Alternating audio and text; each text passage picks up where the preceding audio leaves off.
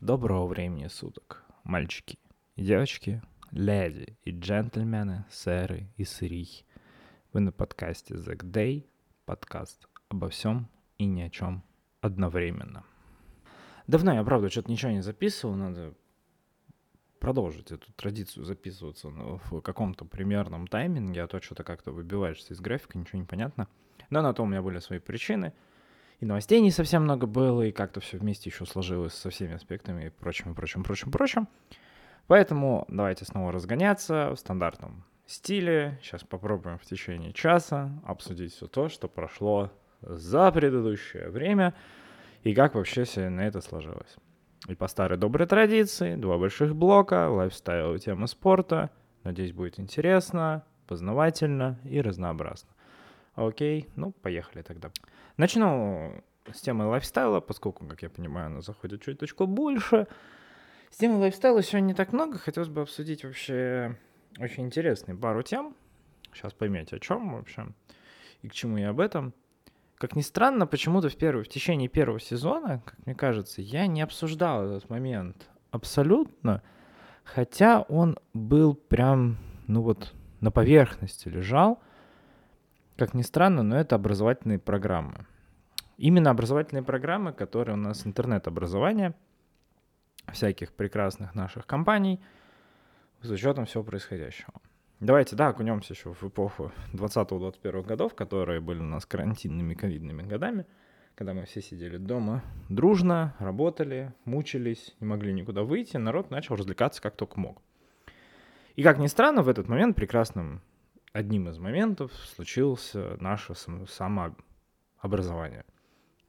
Понятно, мы сейчас, у школьников там были уроки в Зуме, у студентов пары в Зуме, а что делать было остальным взрослым людям, которые хотят продолжать развиваться и вообще все в этом духе.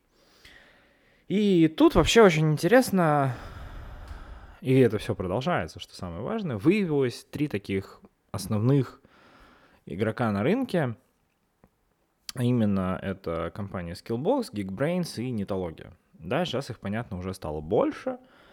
К ним уже добавилась Яндекс Практика и многие-многие другие. Да, из зарубежных одной из самых популярных, наверное, в, э, в RU комьюнити будет Курсера, которая на иностранном языке. И вот это все как-то вот развилось. Очень неожиданно эта тема всплыла вот опять, лично у меня. Поэтому я бы этом и рассказываю, иначе бы я об этом вообще ничего не говорил я начал искать то, что было бы интересно изучить дополнительно и понять вообще, как все это обустроено. И мы тут немножко в споре в личном диалоге кое с кем, э, так сказать, зарубились в плане того, что мой тезис был, что это вообще какая-то ересь пока что. Объясняется все довольно-таки просто и однообразно, что очень удивительно. Сейчас попробую объяснить почему, да, то есть еще раз, мой тезис о том, что вот это интернет-образование пока не обеспечивает тебе нормальную переквалификацию и нормальное доп. образование. Оно обеспечивает неким чем-то, чем мы сейчас, может быть, и разберемся. И вот я объясняю, почему, да, собственно. А, мы основываемся на трех. Я признаюсь честно, я зарегался на Яндекс практике и еще ничего не прошел. Я как отвратительный человек который выбрал, что было бы интересно посмотреть. Поэтому пока мы, мы это все опустим за скобки. Прям опустим. Плюс мы опускаем за скобки очень большой пласт э, доп. образования для школьников, потому что, ну, я не школьник, мне вообще очень сложно оценить, что на этом рынке для них, да, то есть э, со мной можно будет подискутировать, э, написать какие-нибудь комментарии, и там уже подписываться на телеграм-канал About Life of номер 47, где можно будет потом под выпуском а, описать свою позицию по этому вопросу. Я всегда рад за дискуссию, за живое общение. Но, короче, к чему все это было? То есть мы берем основных таких трех больших игроков, которые еще остаются все-таки большими игроками. И что вообще здесь происходит? А, как ни странно, Skillbox, Geekbrains и Нетология заявляют очень многие интересные факты о своем обучении, своем образовании. Ну, что они подразумевают? Что с этим вам будет обеспечена хорошая заработная плата, что это актуальные современные профессии и что вообще вы будете красавчиком, когда пройдете наши программы. Так вот, на чем сейчас идут, на что были основные, да, и остаются пока основные их направления. Это разработка Это маркетинг и это управление. Три таких больших блока. Причем разработка немножко сейчас жестко сказал, да, правильно будет все-таки IT сказать, потому что это там есть системный анализ, тот же бизнес-анализ такой, именно больше не айтишный, а по данным, тестирование и, соответственно, сама разработка в различных кодах. Но, а, как бы, сейчас мы к этому детальнее. Маркетинг же подразумевает собой контент-анализ, SMM и все вот эти маркетинговые активности, которые у нас происходят. Интернет, digital, все в этом духе. И управление, это управление финансами, проектами, короче, везде, где можно в целом управлять, это, конечно, все вот вам рассказывается. Я, поскольку так уж повелось, сейчас э, очень неожиданно заканчивал программу магистрскую э, по маркетингу, имея к нему как бы в целом-то отношение какое-то. Но в дальнейшем моя судьба перевела в роль айтишника, именно аналистик, аналиста или аналитика, кому как удобнее, в зависимости от того, насколько вы хотите унизить или оскорбить человека. Или наоборот сказать, что он молодец. Поэтому выбирайте слово, подходящее по смыслу больше сюда. А, я, естественно, интересовался программами, ну, курсами, которые больше в аналитику. Хотя я и под продолжал что-то изучать из маркетинга, просто понимать, какая структура рынка, что вообще рынок хочет от людей. Что наши три курса больших кидают нам сюда? Большой пласт действительности в части разработки, большой пласт языковой, именно языков программирования, о том, о чем вообще, на чем вообще можно писать программы. Понятно, что сейчас идет большой тренд на Python, потому что это данные, потому что это какой-то анализ информации. Короче, все, что нужно для бизнес-аналитика. Почему-то бизнес-аналитик считается только, извините меня, по данным. Ну, то есть это правда очень удивительно. То есть никто не ассоциирует бизнес-аналитика именно в IT как человек, который собирает требования и вот с, бизнеса дает их типа чувакам системным. То есть абсолютно какой-то для меня лично это удивительно. Ну, то есть такие все такие, как будто болт забили, и бизнес-аналитик, он только с данными работает. Все, сорян, вообще финансы, данные, вот, да, вот это бизнес-аналитика. Как будто он не работает с программами от слова совсем. Ну, правда. И вот сюда они почему-то приплетают системных аналитиков, хотя если вы пообщаетесь с людьми в мире IT, системные аналитики ненавидят общаться с бизнесом от слова совсем. Им это нахрен не надо. Они обожают копаться в системе, они любят прогеров, они любят с ними общаться и вообще делать системно, как будет выглядеть тот или иной продукт. Им вообще плевать за дизайн и за все это. А бизнес, наоборот, ему по кайфу общаться. Это большое, большое разделение. Хотя сейчас э, в России, в частности, ну, это мое сугубо, объектив, э, су, сугубо субъективное мнение, сугубо объективное, конечно. Мое субъективное мнение, что в России, как правило, большого разделения между бизнесом и системным, оно довольно-таки редко. Э, оно случается в очень больших компаниях, где реально могут позволить такого и такого профиля людей. Но, как правило, если вы работаете в каком-то чуть менее интересном коллективе, то это, как правило, бизнес и системный анализ, аналитик, он соблюдает себе все вместе, и при этом тут uh, уже идет такое смешение в плане того, что и разработчики иногда понимают, как это будет выглядеть с точки зрения некого дизайна, вообще понимания работы систем. И аналитикам часто иногда приходится объяснять, кстати, разработки, зачем. Хотя тоже, да, это не совсем правильно. Задача разработчика писать код э, и думать, чтобы это все архи... ну, архитектурно было нормально. Уже больше такие high skill ребята. Так вот, э, я реально прослушал несколько программ. Я, кстати, сейчас, знаете, вот я пока записываю, я реально думаю, я реально удивлен, почему об этом не говорилось заранее.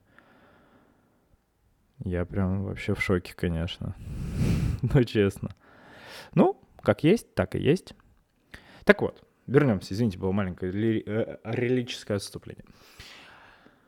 А, прослушав многие курсы, я понял, что они не предоставляют полный спектр того, чем занимается аналитик. То есть это довольно-таки очень много теории, очень мало практики, и это очень, ну, не совсем бизнес-адресованная программа. Это правда. Но если аналитик еще, ладно, он может изучить теорию, понять, а дальше на практике набить руку, правда набить руку, он может это, это не такая сложная задача, поверьте. Если у вас есть мозг, которым вы, блин, умеете пользоваться, и умеете немножечко думать, ну, для вас быть аналитиком не самая большая проблема, честно.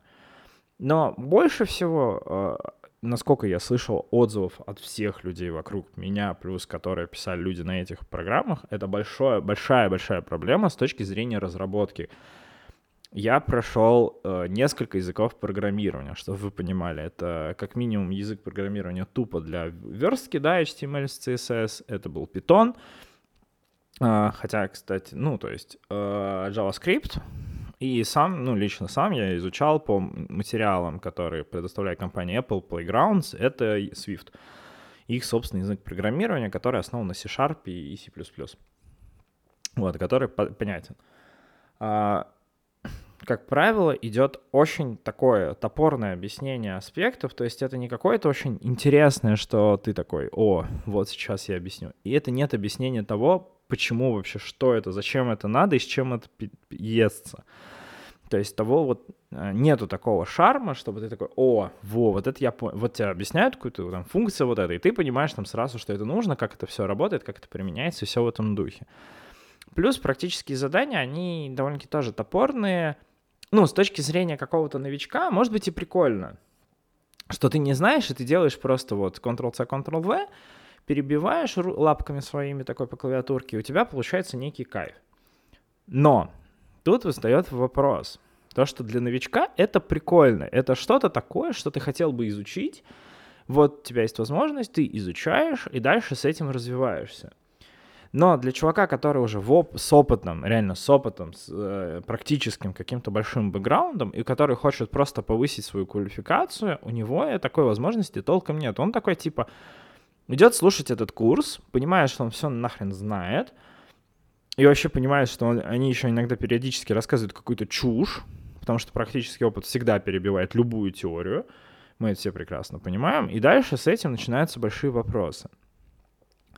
Сейчас пока я остановлю мысль про разработку. Про тестирование там мало могу сказать, но там, сейчас не в обиду тестерам, там, я думаю, они могут сами сказать. Не буду ничего добавлять. С точки зрения маркетинга. А, с точки зрения маркетинга тоже объясняются довольно базовые вещи, которые без, упро... без углубления, без каких-то клевых тест-кейс, э, ну, каких-то кейсов, примеров из жизни, которые бы в действительности работали какие-то фишечки, потому что, мне кажется, именно маркетинг э, строится на таких фишечках, когда у кого-то что-то получилось, и он примерно объясняет, почему это получилось. Но при этом почему-то в маркетинге продолжают люди работать в маркетинге без, блин, аналитики. Ну, то есть, на мой субъективный взгляд, ни один маркетинг, ни одна рабо- часть задач в маркетинге не обходится без аналитики. Либо человека, который умеет делать аналитику, либо вас, который понимающий, что за данные ему пришли поверьте, ни реклама, ни контент-план, ничего это не получается без нормального анализа. Нужно уметь думать. Маркетинг очень грешит этим, правда, очень люто на это кладет болт. И с точки зрения управления, там вообще особый какой-то рассказ получался туфтой, какой-то теорией, какой-то без практического применения, хотя марки, э, как бы само управление без практики это вообще труба самая максимальная. Э, как бы и ты такой, блин, ну как бы вообще начинаешь сыпаться. И потом при всем при этом а, ребята из трех прекрасных организаций продают это по каким-то довольно-таки дорогим ценам, ну прям высоким, и ты начинаешь все это смотреть. Хорошо, что ты можешь всегда ознакомиться с тем, что есть бесплатные части каких-то курсов. Ну, там бывает такое, что вот, например, условный курс какой-нибудь питона, он входит в какой-нибудь еще курс, большой платный, и ты можешь послушать по нему. Но для понимания, ты как бы сталкиваешься с какими-то лекциями, которые абсолютно тебе не интересны, и ты такой, блин, и ты не знаешь, что дальше будет что-то крутое. И ты слушаешь несколько, ну там 5-6 курсов каких-то, реально вот можешь взять рандомным, и на основе их строишь действия, что и было у меня, например. Я прослушал 5-6 каких-то бесплатных курсов, плюс у меня была одна платная программа, которой я, кстати, тоже не очень доволен. Ну, ладно, я заплатил, окей, это был мой опыт, который я не хочу повторять, что самое обидное. И при этом в дальнейшем ты смотришь на тот, на тот все, что у тебя было, такой пытаешься все это собрать воедино и понимаешь, что тебе не совсем это нравится. И вот здесь возникает некая ситуация следующая, что нет четкого разбиения на уровне. А оно, кстати, должно быть, и это был бы идеальная ситуация, когда у тебя есть курсы, которые ты реально как бы можешь продавать, можешь рассказывать бесплатно, которые четко разбиты на уровне. Ну, типа, самое банальное разбить на три уровня. Это люди, которые вообще не понимают, что это такое, но хотят попробовать. Это вот это такой базовый, нулевой уровень. Есть уровень первый, это люди, которые э, что-то уже знают, что-то уже когда-то делали, но им нужно куда-то двинуться дальше. Им нужно там им не нужно делать особый акцент на каких-то базовых вещах, если только это не напоминалка. а дальше уже развиваться дальше, рассказывая новые какие-то фишки. И третий, и второй, это будет пусть уровень один, и уровень два, это уже для тех чуваков, которые профики, которые хотят что-то развить конкретное. И это как бы такой углубленные данные, где рассказывают крутые чуваки на большом опыте, и они прям реально рассказывают об этом офигенно, с примерами и со всем прочим. И ты тогда вот смотришь. Потому что, например, очень хорошо, э, что есть у разработки э, портал как GitHub, который, правда, сейчас немножко закрыт. Если я ничего не путаю, надеюсь, я путаю, но будет пытаться создаваться аналог своего GitHub в России, где есть э, код, какие-то строки кода, как, как это все работает, что, что это обеспечивающее. И ты можешь почитать, и форумы у разрабов очень хорошо движутся, да, не зря есть вот эта шутка, что работа программиста заключается в том, что он типа два часа пишет код, а 6 часов гуглит этот код, как бы. Ну, примерно такая история, потому что реально все это гуглится, узнается, изучается, и вот тут как раз нужно что-то рассказывать крутое. Плюс понятно, что мы сейчас можем сказать, что есть отдельные э, порталы, которые готовят именно на какие-то определенные тематики, где ты можешь их сдать, получить сертификат, но это как бы уже, как правило, что-то другое, что-то иное и отличное от этого, потому что все-таки вот эти ребята, все трое, предоставляют, что типа мы с нуля тебя в топы, вообще все приятно. Хотя это наглая ложь, которая рассказывается. Вообще, кстати, это ну, закон на рекламе, который как бы можно потом очень сильно отсудить. Вот. И тут, конечно, возникает вопрос. Ну, то есть, а чё, а зачем вообще это? И с чем это вообще сравнивать? И почему мы это сравниваем? Сравнивается все это, на самом деле, как ни странно, с обычными вузовскими программами доп. квалификации и переподготовки — и вообще все зависит на самом деле от котирования этого всего на рынке, на рынке трудоустройства. Давайте будем честны, что сейчас а, любое вузовское доп. обучение, а именно программа переподготовки, еще котируется выше. Хотя вузы очень сильно этим грешат. Есть множество, есть частичное хорошее количество хороших программ и большое множество, ну так себе, посредственных программ, которые, правда, рассказывают что-то такое очень теоретическое, необоснованное, либо какой-то и редкий случай, да, когда в действительности кто-то придет и расскажет классный кейс или расскажет, что еще было, поделится опытом. А по сути дела, реально все бизнесовое образование, оно на опыте построено. То есть у кого-то что-то было. Маркетинг и управление — это абсолютно практика. Как разработка, это та же самая практика. Ты как бы теорию, ты всю изучаешь там быстро понимаешь основы, все в этом духе, а дальше нужны вот эти мастер-классы, какие-то практические опыты, какие-то еще штуки. Понятно, что, например, у разработки не все могут показывать свой код в силу разных обстоятельств. Но рассказать, что там, какая была ситуация, это прикольно. Какие-нибудь архитектурные решения, да, в частности, особенности, там, не знаю, очень крутая была бы дискуссия, я бы с удовольствием послушал дискуссию крутых каких-нибудь разработчиков, архитекторов на тему hardcode а и low-code а. Вот к этим подходам, это, мне кажется, имело бы место быть и вообще была бы огнищенской, так сказать, конференции, реально с крутыми примерами low-code а, low-code овых программ, устройства, обустройства и всего прочего, и также hardcode овых систем, которые там плюс микросервисной какой-нибудь архитектуры еще. Ну, прям чтобы это посмотреть, как это работает, какие плюсы и минусы, и вообще выявить некую логику и последовательность, для чего вообще это надо, потому что любой один и тот же проект можно выполнить тремя разными способами, это будет работать абсолютно ина- иначе, но типа суть будет одна и та же.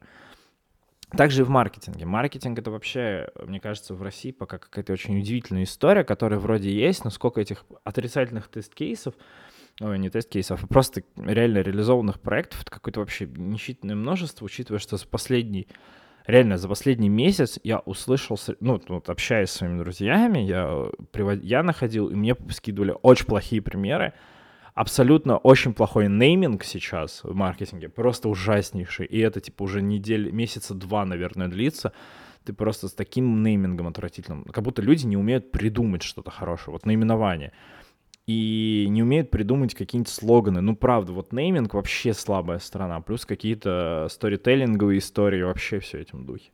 Как и с управлением. Но с управлением, конечно, чуть получше, потому что есть кадры, практика все-таки движет людьми. Но при этом вернемся, да, пока еще вузовские программы котируются лучше. И это вторая задача, которую нужно решать, вот именно решать ребятам из вот этих всех дополнительных сфер обучения. То есть ты рассказываешь, что это реально круто, что это котируется, что человек в действительности умеет это делать, а не просто понимает в теории, у него какой-то, какой-то должен быть навык того, что он с этим реально справится. Это сложно, это муторно, но это надо делать. Иначе это будет все так же как-то вот висеть и типа, ой, так и так все хорошо. Но нет, это ни хрена не хорошо, и с этим надо работать. Но над этим почему-то не работают. При том, что самое забавное, я знаю в одной компании очень много людей, которые по отдельности очень крутые, но какой-то продукт у них говно выходит, откровенно. Я думаю, те, кто знают меня, знают, о ком я говорю. Для всех остальных я оставлю это такой таинственной загадкой, о ком идет речь. Вот, но в целом я пока не готов. Лично я не готов не платить ни за одну программу, ни на одном из трех вот этих порталов, о которых я говорил потому что я не считаю, что они мне что-то дадут такое, чего, ну, что я мог бы указать в своем резюме или что-то поднять свои навыки. Хотя не, безусловно, это важно, это нужно, но пока нет. И это тоже нужно развиваться. Нужно, нужно проверять еще одним, наверное, третьим пунктом, да, я назову то, что это э, качество это должна быть качественная программа, которая в действительности человек рассказывает с опытом, который, простите меня, собаку съел на этом. Если условно это какое-нибудь, не знаю, моделирование или постройка схем в UML, значит, человек должен там, не знаю, иметь там 6, 8, 10 проектов отрисовок схем в этом UML, который, блин, знает все на, пол, нотацию полностью, знает все, простите меня, блок-схемы, фишечки и нюансы, которые можно использоваться, и как это выглядит красиво. И он такой открывает, любой свой проект, он может изменить э, наименование, да, чтобы это было, ну, правильно проходило, потому что у всех у нас NDA в айтишных компаниях, которые нам запрещают рассказывать. Ну, просто вместо какого-нибудь, не знаю, заменить это на компанию А, участник 1, это вообще ничего не имеет против, мне кажется. И вот у тебя будет отличная схема, которую прорисовали по процессу. И заменить на продажу, не знаю, не реализацию какого-нибудь бизнес-процесса, а действительно какую-нибудь продажу для наглядности тогда будет это круто. Также там еще по другим нотациям, по другим языкам программирования, где у тебя есть вот такие фишечки. То есть, по, по сути дела, три больших блока, которые нужно сделать. И тогда, на мой взгляд, все это онлайн-обучение будет круче. Первое, да, еще раз, это именно рассказать людям, что это в действительности круто и что они делают не какую-то фигню. То, что они не делают не какую-то фигню. Пункт второй — это качественные преподаватели, которые в действительности практики, которые в действительности сильные, и все в этом духе. Ну и пункт третий, что это в действительности практика ориентирована, что это не какая-то фигня, и вот у тебя тогда получается, что у тебя пришел человек из бизнеса, рассказал какую-то часть теории, рассказал кучу практики, вы как-то эту практику поприменяли, какие-то тест-кейсы вы запомнили. И вот тогда со всем этим у вас выстраивается некая история того, что это в действительности круто. Но на этом фоне очень забавно, что как ценится Курсера. Это же вообще удивительно. Но Курсера имеет нек- некоторый другой формат, в отличие от э, Skillbox, нетологии и все прочее. Курсера — это платформа, где каждый может прочитать курс, и, как правило, это, это, это зарубежная платформа, которой читают курсы преподаватели, простите меня, Мичиганского университета, Стэнфорда и, всего, и многих других известных университетов, которые в действительности там преподаватели практики могут рассказать о том, как, что они делали. Поэтому, когда ты слушаешь курсы на Курсере, которые потом тебе дают, что ты прослушал курсы такого-то вуза, ты такой, да, это солидно. Но интернет-образование должно быть. Я только за, за то, чтобы оно было, потому что это отличный аналог э, обычного вузовского образования.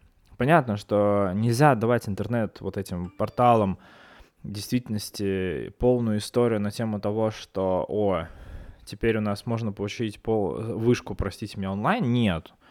Для этого не должно быть, но для повышения квалификации, да, это имеет место быть. И она должна быть практикоориентирована. Это отличный конкурент. Но пока получается так, что вот вроде есть конкурент, но который ничего пока еще не может дать, ничего, собственно, рынку и просто его заменить. В этом большая проблема. Честно, очень большая проблема, которая есть, и которую нужно решать. И я верю, что эта проблема будет решена, потому что иначе это какая-то туфта получается, извините меня. Ну, как бы туфта не туфта, а все равно это всякое развитие происходит. И это развитие проис... должно происходить, так сказать, объединенным вариантом, когда Не обязательно там все три должны объединиться, а должны действительно идти в какую-то параллель. И параллельно с этим, ну не в параллель, прям уж параллель, наоборот, перпендикуляр даже будем сказать, на тему объединенности, которая вот есть, хотелось бы поговорить наоборот о, так сказать, так сказать, децентрализации.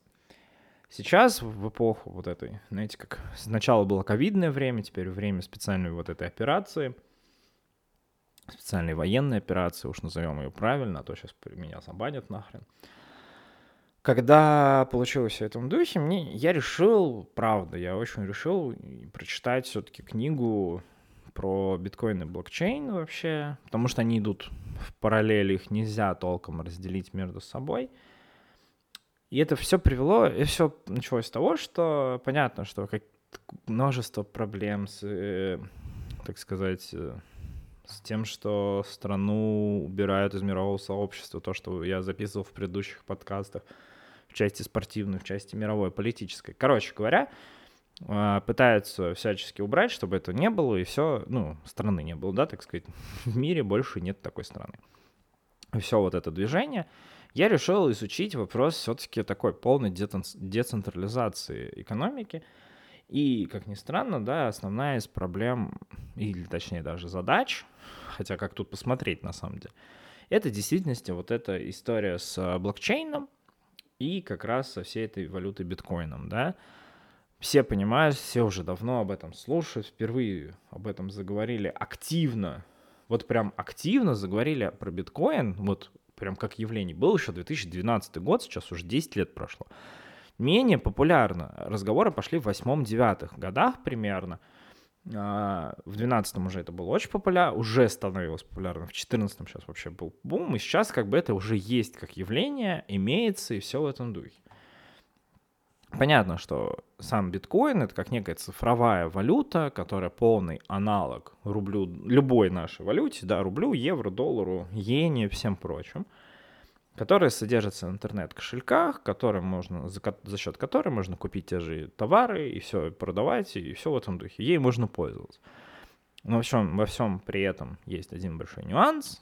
Блокчейн, как бы он майнится самими пользователями, в рамках всех вот этих э, взаимодействующих операций при помощи супермощных компьютеров, а дальше все это может записываться. И как мы с вами понимаем, из-за того, что или не понимаем, ну тогда давайте послушаем меня, извините за такое пафосное выражение. Вся эта история с, как, э, с валютой этой электронной, а, биткоином, это то, что как он правильно записывается, а то, что ком, кто кому что передал. Да, то есть если мы говорим о том, что рубли, значит, это идет все наши банковские транзакции, которые записываются за счет наших всех уведомлений, потому что мы заплатили здесь, и банк должен перевести, ну, как бы банк переводит наши деньги на счет, вот с нашего счета на счет вот этого э, ИП, АО и всех прочих людей, что вот в действительности мы оплатили свой, наш с вами покупку. И это там приходит, нам транзакция проходит несколько дней, да, как э, как там оказывается, да, вот эта вся транзакция с момента нашей покупки, это у нас с вами происходит снятие денежных средств моментально. Нам приходит с вами смс уведомление, пуш-уведомление о том, что мы оплатили сумму условную, не знаю, 5000 рублей, вот, и как бы с нас списали эти деньги. Но деньги еще не дошли до владельца того же там кафе, ресторана, магазина, неважно. Да, это все должно быть подтверждено, что в действительности, да, была проведена транзакция, и это занимает несколько дней чем фишка со всем э, блокчейном и биткоином? То, что при оплате все, вся транзакция производится в считанные секунды. Ну, даже не секунды, секунды пока еще громко сказано, минуты. Ну, то есть, условно, 15 минут, и наша оплата с вами, не знаю, кофе ценой там условно один биткоин, она вот прошла. Все. У нас списался один биткоин, он там записался в, блокч... Э, в коде блокчейна, и э, ушел наш биткоин на счет нашего юрлица, которого мы приобрели. 15 минут времени, быстро-быстро, вопросов нет. Как это все записывается? Есть специальный вот этот блокчейн-программы, которые записывают абсолютно все вот эти транзакции. При этом определить их довольно-таки сложно, как ни странно, откуда куда списалось. Просто есть вот этот ключ шифрования, который в действительности обеспечивает, что из пункта А в пункт Б вышел количество биткоина, и все, они перевелись. Да, сделка нами с вами записалась. Но геолокацию, вот есть некий кошелек, его дальше отследить невозможно. Также и второй кошелек. Все. Просто, что между двумя вот этими номерами вот этих кошельков произведена транзакция. В случае чего мы можем всегда это там посмотреть, а вот эту уже информацию можем найти. Как приводится отличный пример, кстати, в книге, это у, у некой древней типа нации все сделки между людьми фиксировались э, на камне, посе... ну, типа, брался большой камень в центре города лежал, и на нем выбивались все сделки, и когда сделка заканчивалась, а, ну, условно, там, не знаю, сапожник должен гончару передать там 500 золотых монет, и это фиксировалось на камне. Как только все 500 золотых монет передавались, все, сделка считалась завершенной, надпись зачеркивалась, все понимали, что значит расчет перешел. А если нет, то тогда а, еще камень оставался. Как только за, место на камне заканчивалось, камень выбрасывался в море. Брался новый большой камень. Поэтому все вот эти транзакции с блокчейном, это все вот как раз аналог, как ни странно. В чем прелесть? Если вот вдуматься, то что мы можем общаться при помощи одной валюты со все, между всем миром. У нас нет никакого другого курса, у нас есть одна четкая электронная валюта, которую можем оплатить. Я условно могу купить посылку какой-нибудь, не знаю, Токио, оплатить человеку, ну давайте что-нибудь купим, да, как говорится. Ну, условно, купить пятую плойку в Японии, заплатить за неусловных 2 биткоина, мне, мне потом приедет плойка. Все. Да, и там как-то расплатиться. Никто не будет знать, кто кому что заплатил, только кроме номеров кошельков. Все. Деньги поступили, поступили, все. Вся наша транзакция записалась. При этом, поскольку вся эта валюта как бы еще может делаться, то она абсолютно независима. То есть на ваш кошелек, то, что вы молодец, у вас вы пользуетесь, у вас может пополниться ваш кошелек. Если суперсильные компы, вы можете что-то продавать, получаете все в этом духе. При этом вещь абсолютно игнорирующая все центральные банки всех, всех стран. И в этом есть тоже своя прелесть. А, с одной стороны, это очень смешно, а, как бы ни одно государство в здравом уме и светлой памяти, естественно, это не согласится. Потому что как они не будут знать, куда ушли деньги, это же вообще запретная тема, и вообще как это так, деньги ушли, как, что, почему. Естественно, никто на это не пойдет. С учетом развития всего мира, теперь у нас происходит еще интереснее история, которая вообще неожиданна. А, мы как бы, как пользователи, у всех у кого-то есть эти, у кого-то есть, у кого-то нет, у меня лично нет э, этого кошелька с этим электронной валютой, их сейчас много, они разные. Опять же, уже все делают свою, никто не поддерживает одну какую-то, ну ладно, это еще полбеды. А, но электронные кошельки, которые есть, они зарегистрированы на некоторых сайтах. Теперь опять Россию хотят отделить от этих интернет-кошельков, хотя это очень смешно забавно. А, ну, как бы, окей. Допустим, вот у вас есть электронный кошелек, типа, не знаю, на каком-нибудь голландском сайте, вы, и вам его начинают блокировать, вы делаете просто, открываете в какой-нибудь более другой стране, не знаю, всех же Эмиратах, где это очень популярно становится в последнее время, Открываете там, переводите с одного кошелька на другой себе деньги, в ус не дуете, и все, у вас закрыли кошелек, но другой открыт. Это какой-то бред, ну, как бы. Вот эта попытка запретить вывести деньги, что самое смешное, даже если вам заблокируют ваш кошелек, вы не успели вывести деньги, эти деньги получить они не могут. Потому что эти все кошельки, ну, как бы, у них нет доступа к вашему кошельку. Тако, таково устройство. Устройство имеет, как правило, двухфакторную аутентификацию, либо несколько паролей, которые не зна- никто не знает, кроме вас, которые нигде не содержатся, и все. То есть к ваши деньги как бы, ну, вам заблокировали и заблокировали часть каких-то средств. Ну, это какой-то абсурд, абсурд. Но и мир у нас сейчас живет в абсурде. Уж признаемся. Вот. Поэтому это тоже очень странная история. Хотя она очень крутая. В частности, очень круто рассказывается, я сейчас сделаю некое краткое содержание, конечно, очень клевый пример про поддержку э, женщин в Афганистане.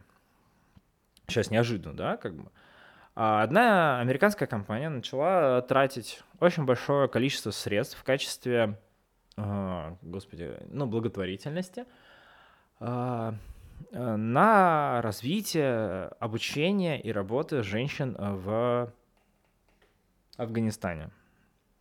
А именно на то, что можно делать блоги, можно делать репортажи, писать мультики, рисовать их мультики, озвучивать и так далее, и так далее. Ну, в общем, такие довольно-таки хорошие задачи, которые может делать девушка, условно говоря, на рабочем месте, да, имея только ноутбук. И за всю эту оплату изначально была сделана следующая история, то, что присылались в действительности из там, Штатов в Афганистан многие посылки в качестве подарков, а, и деньги, которые реально били по карману американской компании, которая всем этим занималась.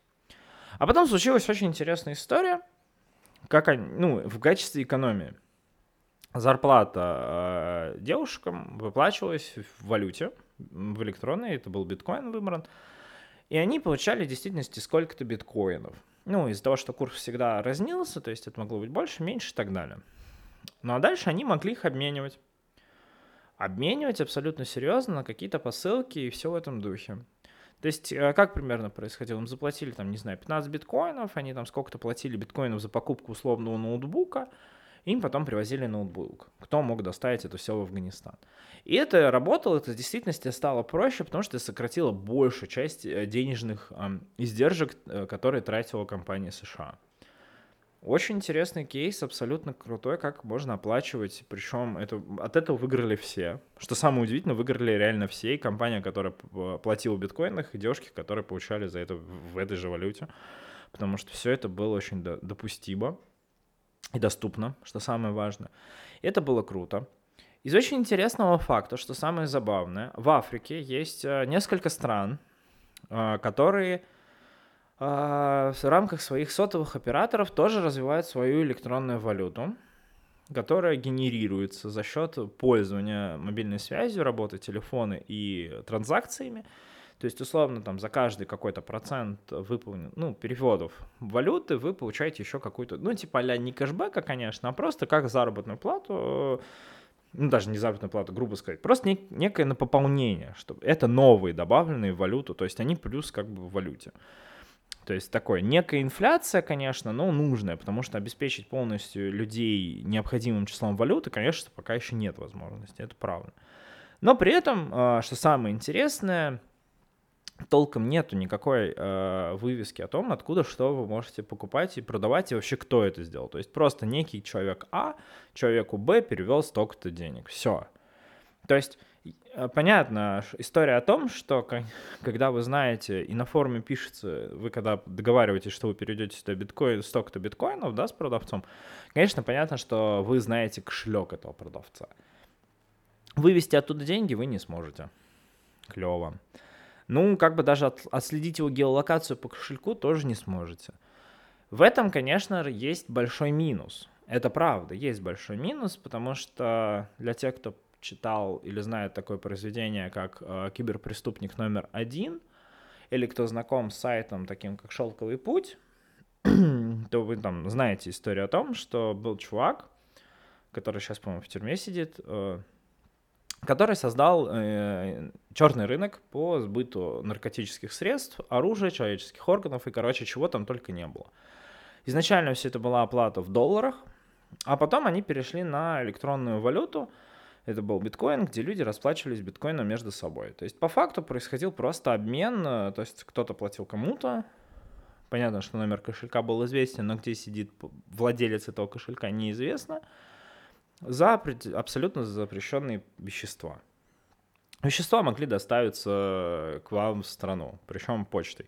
Самое смешное, что самая история, очень смешная, что мне понравилось, в той книге прям нач- начало о том, идет, ну, начало ты только открываешь, там первые страницы, и там идет история о том, э, как э, сотрудник э, почтовой службы, открывая часть писем, получаемых на границе, в аэропорту, точнее, не на границе, в аэропорту, он проверяет часть из них на, налич... на содержание наркотических средств, и там э, приводится статистика, если сейчас не путаю, короче, каждое пятое, по-моему, письмо было либо с каким-то колесом, либо с какой-то маркой, и они это все отдавали. Ну, то есть там был какой-то безумный трафик, причем это в Штатах. А письма приходили со всего мира, от э, условных, да, логичных каких-то Иран, Ирак, Афганистан до той же самой Австралии и между штатами. вот. И дальше из чего начинается? То, что этот трафик очень большой, и его пытаются остановить, и параллельно пытаются развить. Это забавно. Вот, поэтому рекомендую почитать еще «Киберпреступник номер один». А, либо есть сериал, называется «Асоциальная сеть», э, если ничего не путаю, по-моему, так.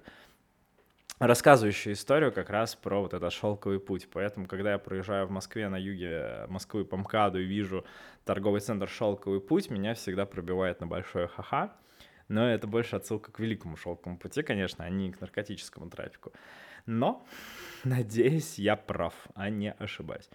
Это, конечно, и вот эта вся история, она, конечно, бьет по вот этой децентрализации, потому что это все развитие и черного рынка и всего прочего. Это, конечно, большие проблемы. Это негативное влияние. Но, но, с учетом текущих всех обстоятельств, это, кстати, очень немаловажный фактор, человечество, если оно в действительности готово к объединению в рамках, в, в рамках, в рамках глобализации, то вот такой э, исход в качестве валюты, он в действительности важен. И он в действительности нужен, это мое субъективное мнение, потому что всегда приятно, что у тебя есть одна единая валюта, и тебе не надо переводить деньги – и вся твоя транзакция будет проведена за, за 15 минут, а не за 3 дня, и все будут при деньгах, и не надо никак это все там записывать, переписывать и так далее. А если что-то происходит не совсем правильно, то это всегда отслеживается, это можно увидеть, что кто-то кого-то пытается обмануть и наказать, ну, как бы кошелек, ну, то есть банальной блокировкой. Ну, хотя бы какой-то. Но это все еще, как ни странно, все на каких-то начальных этапах. Но, да, несмотря на то, что уже 10 лет прошло с того, как биткоин появился и как он сейчас живет, сколько сейчас валют, есть ощущение, что опять люди не смогут договориться между собой в качестве того, какую единую валюту они используют. Но, судя по тому, что я понимаю, вижу и наблюдаю за всем этим, мы все медленной, медленными уверенными шагами идем к этому. К тому, что в действительности будет одна единая валюта – она не будет никем управляться, и это будет чистый рынок, где мы сможем сами понимать, что, из, что и за, э, сколько и за что мы платим. В общем, какой-то вот такой некий экскурс наше будущее с учетами нашего настоящего. Ну и раз уж такое у нас будущее становится немножко позитивное, я немножко вернусь в прошлое, спортивное теперь прошлое, перейдем к блоку спорта. А, с каким же удовольствием прошла для меня прошли для меня раунды сейчас немножко о футболе еврокубковые я прям был очень приятно поражен и очень приятно был впечатлен всеми матчами, которые произошли. И несмотря на то, что что-то я там рассказывал в предыдущем подкасте, делая свои выводы и всем прочем, я прям вообще много чего увидел другого, абсолютно пересмотрел, мне кажется, на другие вещи. И вот, конечно, тут хотелось бы этим всем поделиться вообще, что происходило.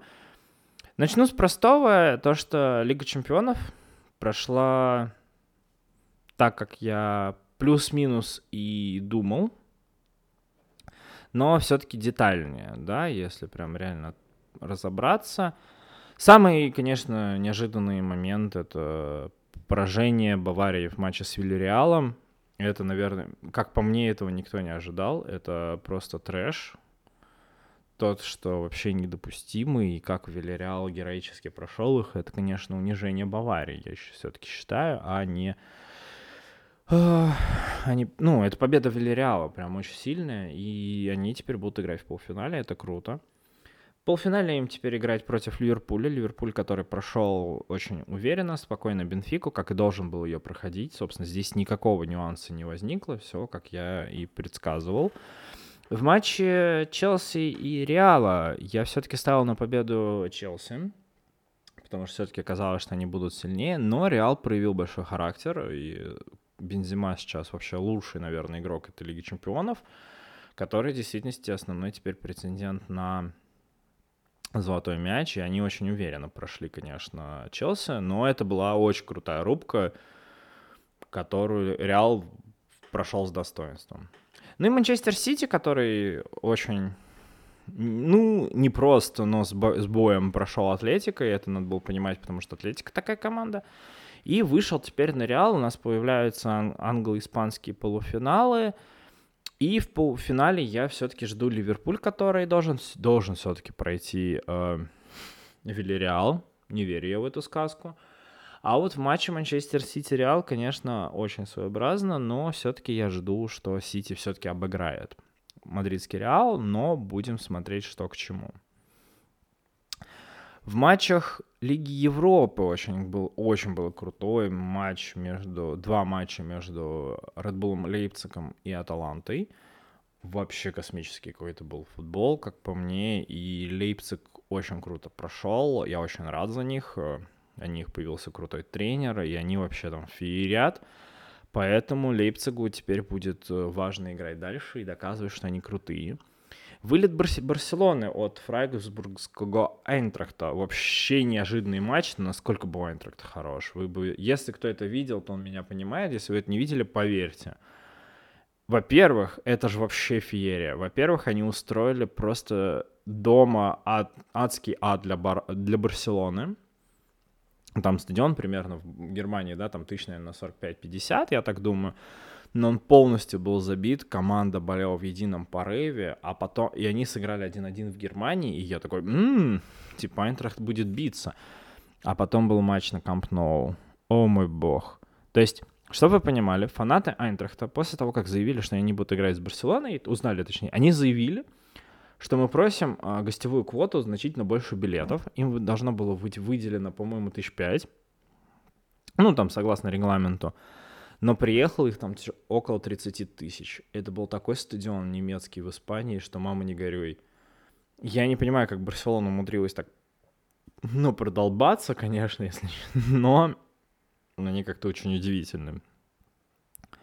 Поэтому Айнтрахт очень крутой. А, Брага Рейнджерс. Рейнджерс прошли Брагу. Это, наверное, был самый неинтересный четвертьфинал из всех возможных, а, которые были. Но Рейнджерс молодцы, прошли. И Вестхэм Леон. Это было интересное противостояние. Вестхэм все-таки прошел Леон. И они молодцы. Тут можно только им поаплодировать. И вот теперь э, Лейпциг Рейнджерс или Вестхэм Айнтрахт. Два полуфинала, которые нас ждут уже буквально на следующей неделе – очень хорошее противостояние. И, наверное, я ставлю, что я хочу видеть в полуфинале Лейпциг, который все-таки должен пройти Рейнджерс. И вот я все-таки хочу видеть Вестхэм, нежели Айнтрахт. Хотя очень спорная ситуация, но я почему-то все равно продолжаю верить в англичан, которые могут пройти этих немцев, но немецкий полуфинал в Лиге Европы, он тоже имеет место быть. И Лига конференций прошла тоже вместе с ними. Наверное, самый матч был ожидаемый для российских болельщиков сейчас неожиданно. Бюдеглимт э, против Ромы, потому что в Бюдеглимте играет наш парень в воротах, но Рома была... Рома проиграла первый матч у Будеглимту, дома потом выиграла 4-0 и с, э, прошла их дальше в полуфинал. В других там особо матчей, конечно, там прям супер чего-то принципиального не было. Но очень была прикольная заруба в матче Фейнорд-Славия, который там 3-3 первый матч, 3-1 второй. Ну, короче, прям заруб, зарубились ребята. И вот теперь получается полуфиналы Лестер-Сити-Рома, что вообще, я считаю, довольно-таки, мне кажется, финалом должен был стать этого турнира все-таки. И Фейнорд-Марсель, и я жду финал все-таки Лестер-Сити-Марсель. Англо-французский финал, и вообще все... И вообще складывается ситуация, в которой я очень жду, что все три европейских титула займут три английские команды, что будет вообще впервые, мне кажется, такое, такого еще, по-моему, не было. Ну, все три точно не было, потому что два, вот я не совсем правильно помню, но это будет крутая история, которую мы теперь можем увидеть. Прям в футболе это доминация клубного английского футбола в Европе. Это, конечно, будет очень круто, но посмотрим, как это все случится. Буквально следующая неделя, и уже начнутся первые матчи. По-моему, через неделю еще будут вторые. Поэтому, но этого мы и ждем от всего прочего. Также в параллель хотелось бы высказаться о хоккее. А, в континентальной хоккейной лиге уже идет финал, уже все, разыгрывается уже теперь Кубок Гагарина, финал чемпионата. Сейчас э, в финале ЦСКА и Магнитогорский Металлург играют, и счет в серии 3-1 в пользу Магнитки. И, возможно, 26 апреля они выиграют все-таки трофей, выиграют Кубок Гагарина. Я очень хочу, чтобы это было, потому что на это есть несколько причин. Первая причина, субъективная, я ненавижу ЦСКА, и это все объясняет. Я всегда против. Э, как говорится, враг моего врага мой друг. Именно в данном случае это работает отлично. Но есть еще, на самом деле, есть другой очень объективный факт, который я хочу, чтобы он свершился. Это именно тренерские, тренерские штабы в двух команд. Магнитки, тренер Илья Воробьев, который профессиональный тренер, уже много лет тренирует разные коллективы, который доказывает свою профпригодность. У ЦСКА сейчас основным тренером является Сергей Федоров, который великолепнейший игрок в прошлом, но который еще не тренер от слова совсем, и у него вообще нет. Ну, то есть его поставили. Он не то, чтобы он прошел какие-то курсы тренерские, получил тренерскую реально лицензию и понимает, как тренировать команду. Нет, он абсолютно еще не зрелый, но вот то, что ему вот его ставят в такую команду, это вот просчет менеджмента. И я очень хочу, чтобы ЦСКА именно проиграл, чтобы это было как наказанием таким. В дальнейшем я буду с удовольствием топить за то, что там будет крутой тренер, и он вырастет в качестве крутого специалиста своей игрой, своей подачей и со всем прочим, но на это можно ответить следующим, что есть Игорь Ларионов, который сейчас тренер молодежной сборной России, который уже, выйдя на пост, четко обозначил, как он хочет играть с молодежкой. И это намного круче, что он уже мог сделать. И молодежка в действительности играет в тот в хоккей, который он пропагандирует. Он в действительности ставит такую схему, объясняет игрокам, как нужно играть, и это выглядит намного круче, и чем нежели Федоров. Федоров вообще ничего не делает. ЦСКА как не... Ну, ЦСКА просто за счет своих мастерства своих исполнителей проходят остальные команды. И вот тут, конечно, глобальная проблема, что в российском спорте нет тренерских, нет сейчас э, тренеров с умной мыслей, вообще с пониманием того, как они хотят, чтобы играла их команда. Что касается в целом хоккея, то касается и футбола. Это, кстати, очень связанные вещи. Можно со мной дискутировать, я только за, но тренеров с какой-то игровой концепцией нет от слова совсем. И вот ЦСКА сейчас это доказывает, которые чудом прошли СКА в, в предыдущем раунде, стали чемпионами конференции, но СКА это вообще отдельная хохма. Вот сейчас э, Металлург должен наказать их, потому что матч будет в Магнитогорске. Я верю, что они смогут это сделать. Но э, пока заканчивается как бы КХЛ, НХЛ заканчивается со своей регуляркой. И тут, конечно, стоит отмечать феерию. Я уже второй сезон подряд радуюсь, просто невероятно радуюсь за такого хоккеиста, как э, Кирилл Капризов — который наконец-таки доехал до НХЛ там спустя долго лет. В 2015 году выбрали, в 2019-2020 только приехал. Вот ему идет второй такой полноценный сезон, и он творит историю с этой Миннесотой. Он наконец-таки выбил 100 очков за сезон. Ну, короче, Капризов сейчас просто моя любовь, one love. А, просто Кирилл творит историю, он безумно заряжен. Очень хочется, чтобы вот этот заряд длился как много дольше — чтобы он выходил на какой-то новый еще уровень, еще уровень развития, потому что, во-первых, он побил кучу очков в клубных в рамках Миннесоты. Он начинает побивать еще какие-то рекорды. Очень хочется, чтобы теперь он выиграл Кубок Стэнли, теперь у него будет плей-офф, где он будет как звезда, и чтобы это все продолжалось. Я очень хочу, чтобы Кирилл Капризов отыграл на очень сильном уровне еще вот до конца своей карьеры. Тогда есть подозрение сейчас, что, может быть, еще побьет очки, а, те рекорды, которые побил Овечкин, который продолжает сейчас еще побивать рекорды. И при всем при этом а, оставаться в какой-то невероятно крутой форме. И мне прям очень хочется, чтобы Овечкин побил этот рекорд Грецкий. Осталось еще больше ста голов, но он уверенно идет на второе место. И Ему осталось буквально 114 шайб. Он опять забивает 50 шайб за сезон, 9 сезонов подряд. Ну, уже 9 сезонов, по-моему, не подряд. Ну, то есть просто нечто сильнее, очень крутое. До второго места осталось 21 шайба, 114 до первого. Ну, то есть очень прям хочется, чтобы Овечкин стал вот номером один. И... А второе, что мне очень хочется, чтобы Капризов стал таким же игроком по уровню, как Овечкин для Вашингтона и НХЛ в целом. Помимо прочего, Панарин играет опять невероятно, невероятно круто, очень круто играет. И вообще в, во многих командах, которые сейчас будут выходить в плей-офф, зарубы будут страшные. А, плей-офф это абсолютно другое, нежели э, сам регулярный чемпионат, но всегда сложно давать какие-то То есть перв, перед, первым, ну, перед первым матчем очень сложно говорить. Все решается обычно после первого матча. Сразу становится понятно все обо всех командах. Но очень много внимания будет к, Фло... к Флориде, у которой Бобровский воротах, которые ставят опять какой-то рекорд, очень круто отыгрывают. А, Тампа все равно остается опасным соперником, потому что хрен пойми, что они могут сделать. Они и так два года подряд забирали Кубок Стэнли, они идут за третьим, и они все еще опасны. Вашингтон не в самой лучшей форме, но в целом они могут, реально могут э, побороться. Вот, но Вашингтон, конечно, меньше всего верится. Верится еще в Рейнджерс, потому что Рейнджерс с Шестеркиным, а, который проводит нереальный сезон в воротах, с Панарином могут наконец-таки побороться за все это. Плюс опасные Торонто, Каролина и Бостон с Питтсбургом, конечно, опасны, но как-то вот все будет зависеть от того, как пойдет игра. Потому что в Торонте есть один из крутейших нападающих, но они концовку-то немножко провалили. Возможно, это просто спад правильный, который должен быть вот перед плей-офф, где они выходят на пик. Это что касается Востока. На Западе я однозначно буду топить за Миннесоту, потому что я очень хочу, чтобы Капризов прошел как можно дальше.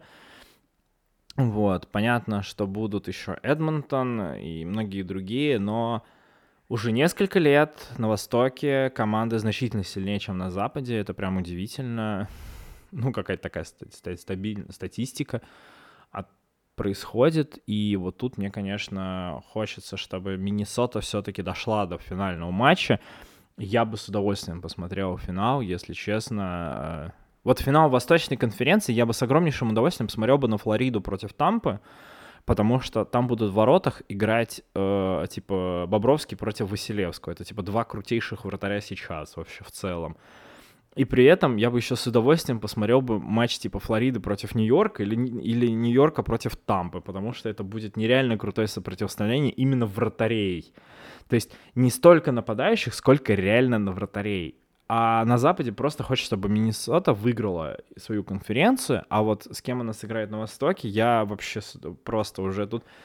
Неважно, потому что, как мне кажется, все равно команда с Востока заберет, но финал, реально финал, как мне кажется, Флорида против Тампы будет просто космическим именно по вратарской линии. То есть оба вратаря будут показывать какой-то невероятный, ну, невероятных гениев в воротах, которые, типа, весь мир будет просто смотреть и такой, а, вот так вот надо играть, да, оказывается.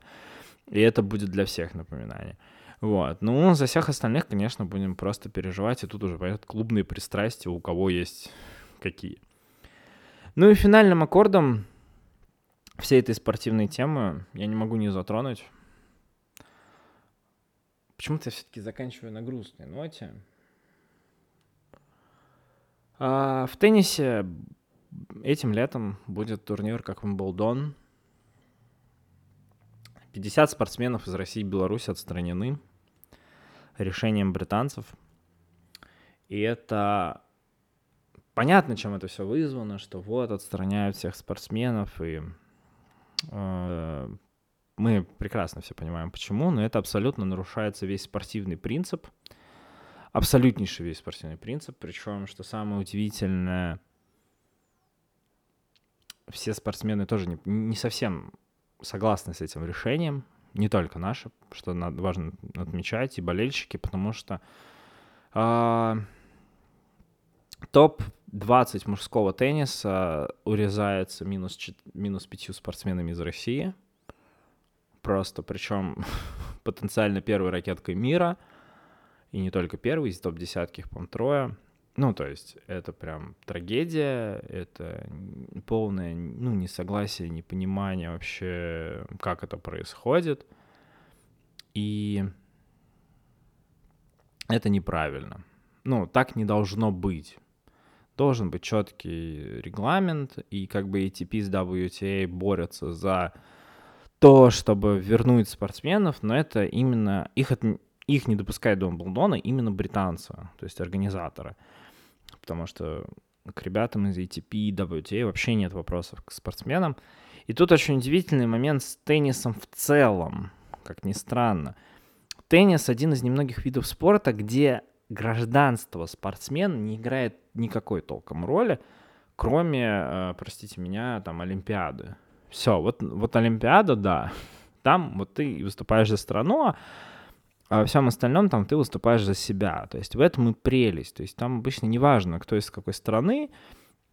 Ну, еще, да, помимо Олимпиады, ATP Cup, вот э, Кубок Билли, Билли Кинг а, у девушек. То есть вот эти кубки, они, конечно, там влияют, да, но это такие условные, которые не самые супер котируемые, кстати, важно отметить. Да, они классные, веселые и все в этом духе. Но при этом британцы отме- уже не допускают. И, скорее всего, не доступят. Скорее всего, их не, ну, им не разрешат. И это проблема, которая подсвечивается, то, что спорт должен быть вне политики. То есть понятно, ну, понятно, что все спортсмены с Украины заявили о том, что, чуваки, вы, типа, скажите открыто, поддерживаете вы, не поддерживаете вот эту движуху, и, и там, типа, если нет, то вопросов к вам у нас нету. Если поддерживаете, ну, тогда у нас есть к вам вопросы. Понятно, что очень тяжелая тема, хотя Андрей Рублев, Данька Медведев после победы у них, у всех теннисистов, если кто не знает, они обычно всегда оставляют какой-нибудь автограф на камере оператора — специальным маркером. И оба спортсмена писали о том, что э, стал популар э, и все в этом духе. И от этого становится очень грустно. Пловца Рылова отстранили от э, соревнований за то, что он был на вот этом празднике э, Лужниках, который был. Ну, понятно, что там. И это все вот так вот накапливается. Сейчас для наших спортсменов наступают, ну, довольно-таки сложные времена, уже откровенно сложные. То есть, когда еще в прошлый раз я записывал подкаст, я думал, что, ну, может быть, еще все-таки это все не так, будет сильно больно, но сейчас это становится очень больно. И это в целом ударит по всему спортивному комьюнити, скажем так, потому что у спортсменов-то между собой нет никаких претензий. Все претензии есть у других людей. И как этот мир, и о чем я говорил про то, что вот эта глобализация, все летит немножечко коту под хвост. Откровенно. Это все выглядит ужасно, отвратительно, но вы реалии сейчас вот такие. И мне просто хочется верить, что будет все лучше, правда, будет все хорошо, что мир вернется в нормальное русло, а всем нашим ребятам хочется просто терпения, сил тоже пережить это все и не сдаваться в этой во всей ситуации, потому что бывает сложно, и понятно, что хочется вот это все бросить, но еще не время сдаваться. Как ни крути.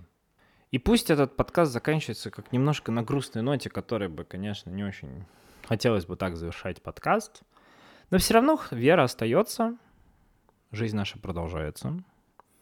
И вам большое спасибо, что дослушали до конца, что продолжаете поддерживать этот подкаст. С удовольствием подписывайтесь, ну или не подписывайтесь, тут уже дело каждого, или не с удовольствием, или с разочарованием и грустью на мой телеграм-канал. Будет, как всегда, в описании. Там можно обсудить и подкаст, и прочие другие вещи, которые я выкладываю там от каких-то некоторых постов до просто картиночек и мемасиков. Всего всем хорошего. Всем до скорой встречи.